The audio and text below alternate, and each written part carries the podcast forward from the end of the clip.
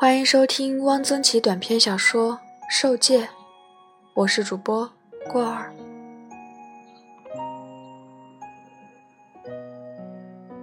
他们家自己有田，本来够吃的了，又租种了安上的十亩田。自己的田里，一亩种了荸荠，这一半是小英子的主意，她爱吃荸荠。一亩种了茨菇，家里喂了一大群鸡鸭，单是鸡蛋鸭毛就够一年的油盐了。赵大伯是个能干人。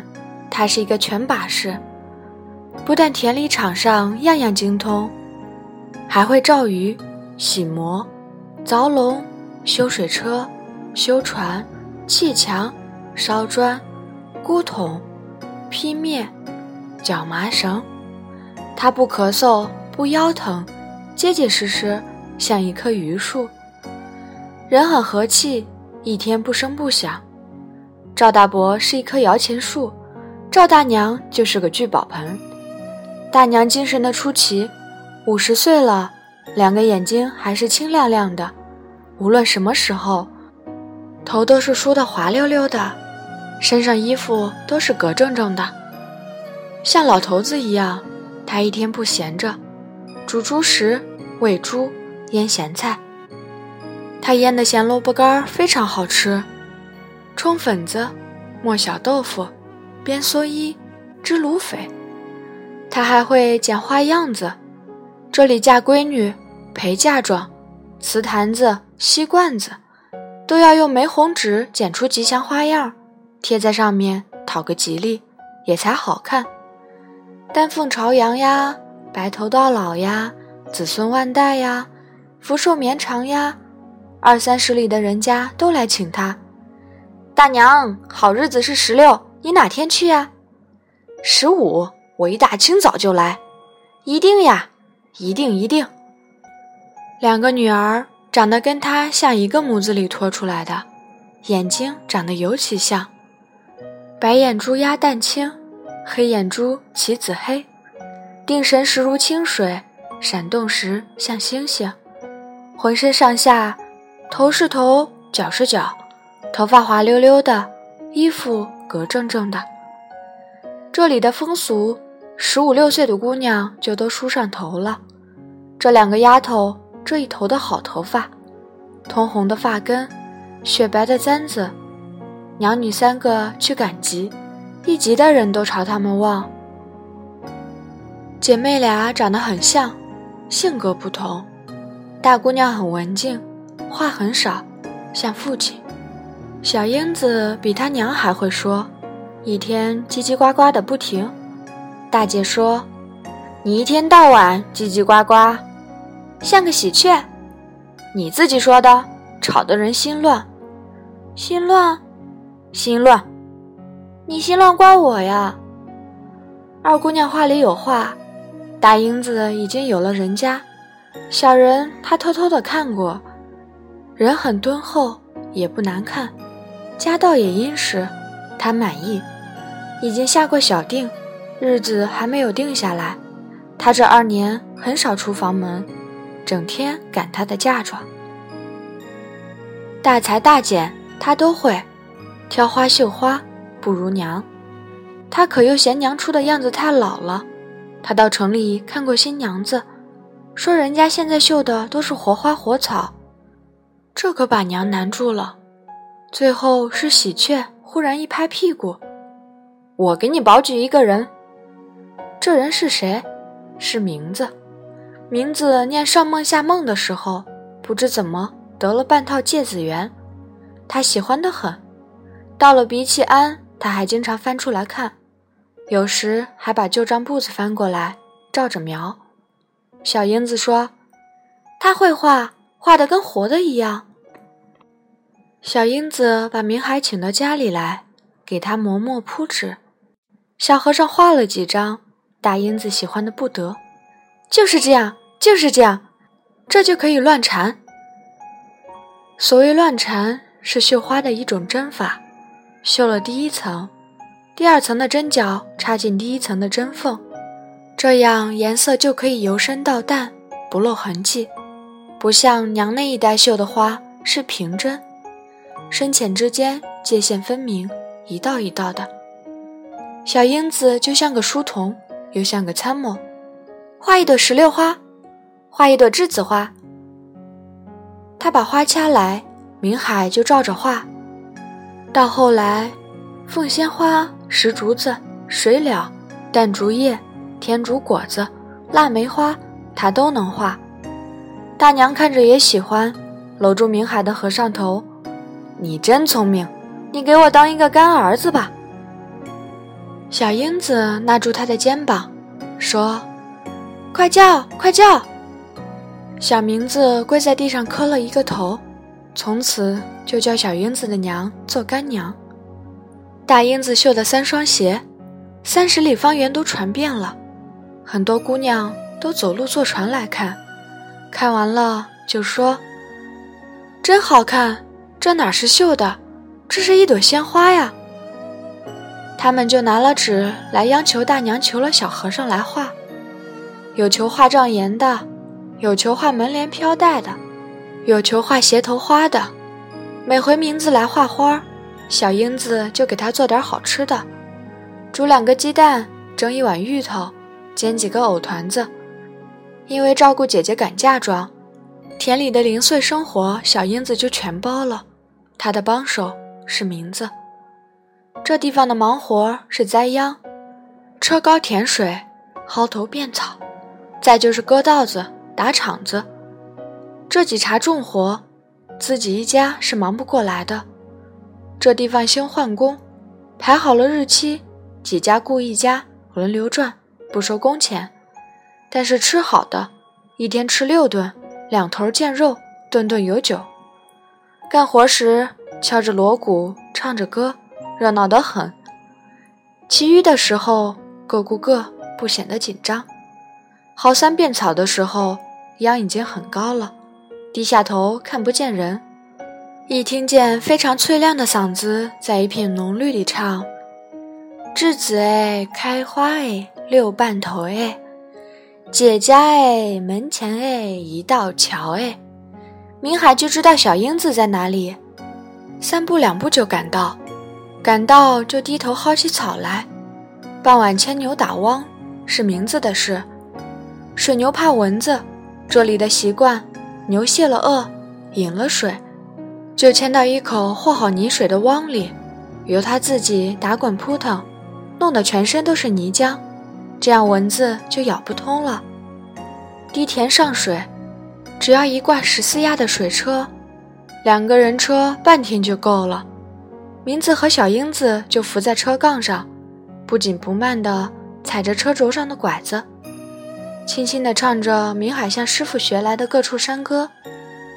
打场的时候，明子能替赵大伯一会儿，让他回家吃饭。赵家自己没有厂。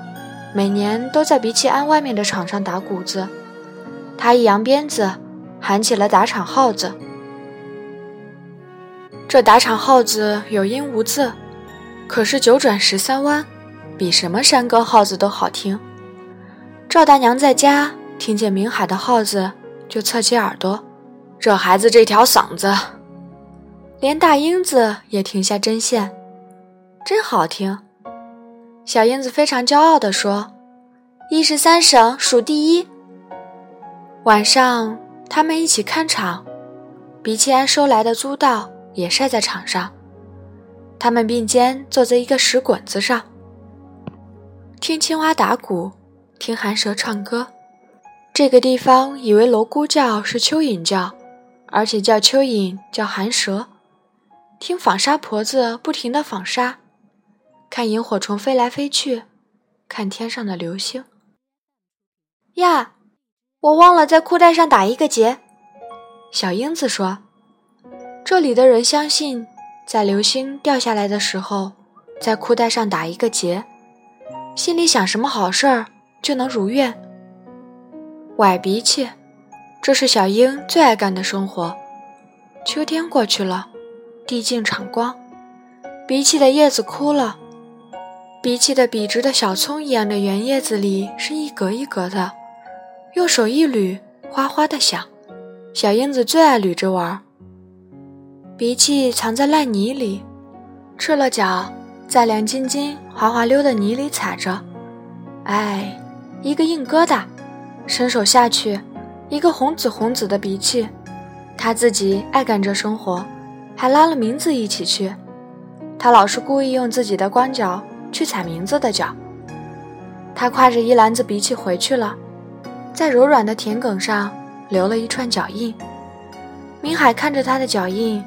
傻了，五个小小的指头，脚掌平平的，脚跟细细的，脚弓部分缺了一块。明海身上有一种从来没有过的感觉，他觉得心里痒痒的。这一串美丽的脚印把小和尚的心搞乱了。名字常搭赵家的船进城，给安里买香烛、买油盐。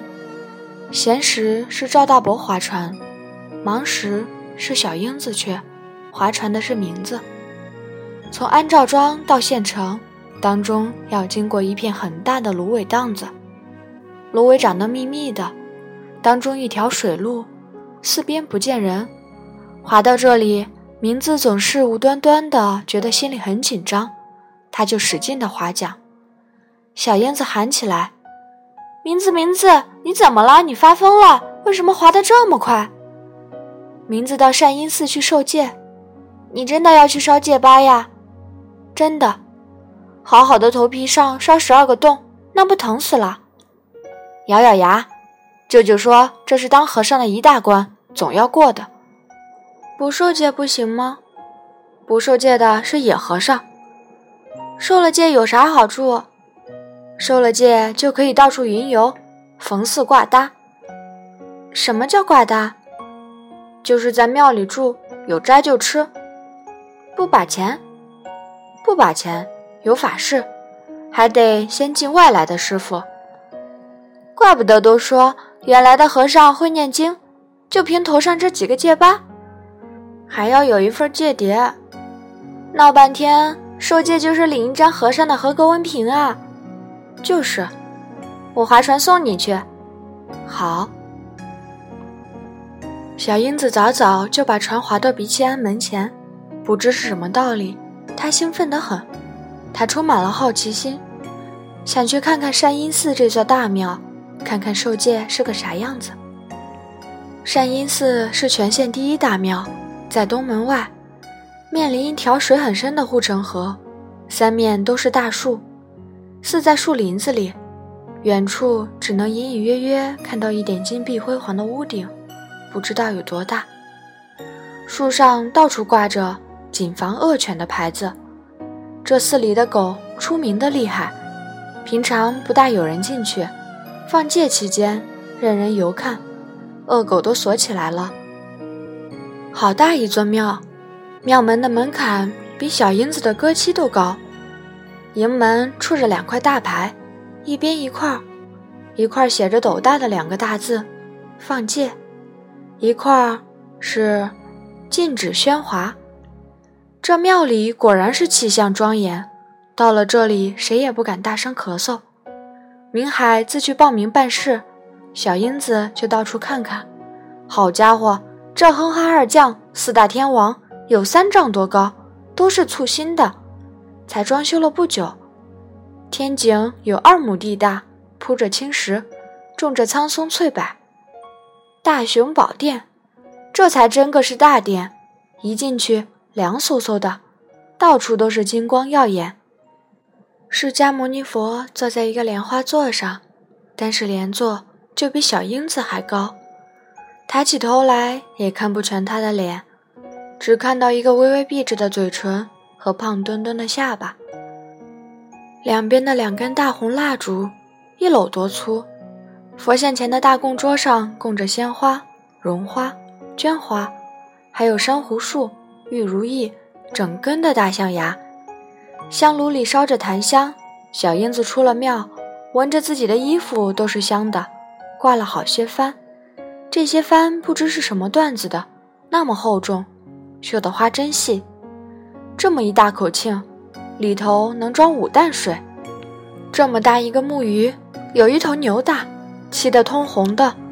他又去转了转罗汉堂，爬到千佛楼上看了看，真有一千个小佛。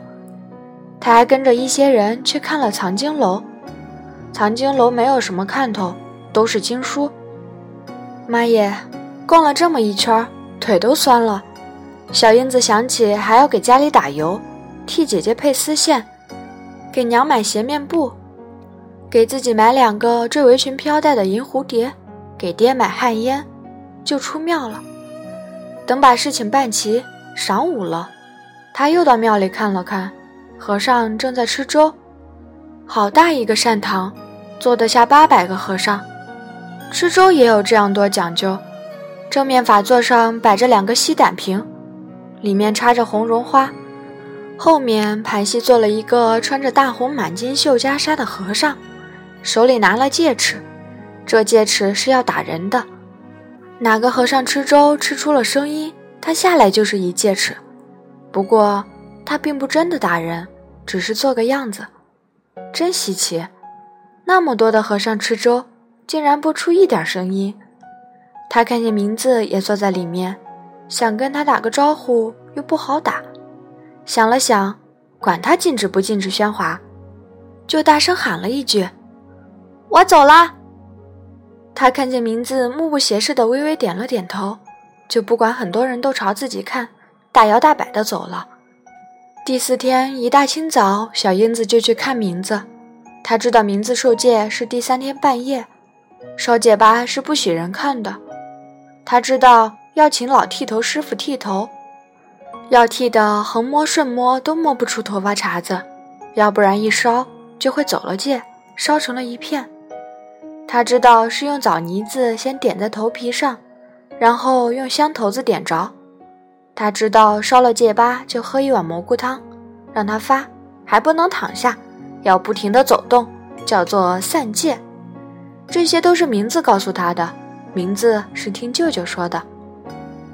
他一看，和尚真在那里散戒，在城墙根底下的荒地里，一个一个穿了新海青，光光的头皮上都有十二个黑点子，这黑疤掉了才会露出一个白白的、圆圆的戒疤。和尚都笑嘻嘻的，好像很高兴。他一眼就看见了名字。隔着一条护城河，就喊他名字。小英子，你受了戒啦？受了。疼吗？疼。现在还疼吗？现在疼过去了。你哪天回去？后天。上午？下午？下午。我来接你。好。小英子把明海接上船。小英子这天穿了一件细白夏布上衣，下面是黑羊纱的裤子，赤脚穿了一双龙须草的细草鞋，头上一边插着一朵栀子花，一边插着一朵石榴花。他看见名字穿了新海青，里面露出短褂子的白领子，就说：“把你外面那一件脱了，你不热呀？”他们一人一把浆，小英子在中舱。名字班烧在船尾，他一路问了名字很多话，好像一年没有见了。他问：烧戒疤的时候有人哭吗？喊吗？名字说没有人哭，只是不住的念佛。有个山东和尚骂人：“俺日你奶奶，俺不烧了。”他问善因寺的方丈石桥：“是相貌和声音都很出众吗？”是的。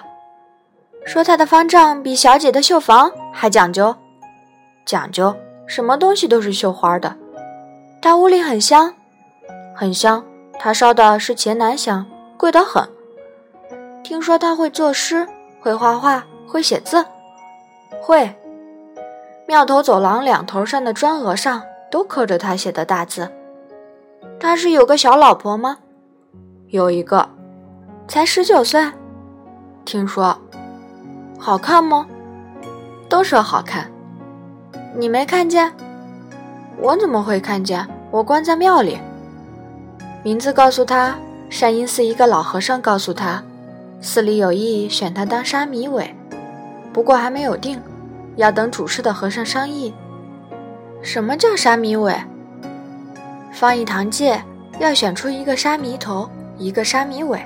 沙弥头要老成，要会念很多经；沙弥尾要年轻、聪明、相貌好。当了沙弥尾，跟别的和尚有什么不同啊？沙弥头、沙弥尾，将来都能当方丈。现在的方丈退居了，就当。石桥原来就是沙弥尾，你当沙弥尾吗？还不一定呢。你当方丈，管山阴寺，管这么大一个庙，还早呢。划了一气，小英子说：“你不要当方丈，好，不当。”你也不要当沙弥尾，好，不当。又划了一气，看见那一片芦花荡子了。小燕子忽然把桨放下，走到船尾，趴在明子的耳朵旁边，小声地说：“我给你当老婆，你要不要？”明子眼睛鼓得大大的，你说话呀。明子说：“嗯。”什么叫嗯呀？要不要？要不要？名字大声地说：“要。”你喊什么？名字小小声地说：“要。”快点划！英子跳到中舱，两只桨飞快地划起来，划进了芦花荡。芦花才吐新穗，紫灰色的芦穗发着银光，软软的，滑溜溜的，像一串丝线。有的地方结了蒲棒，通红的，像一支一支小蜡烛。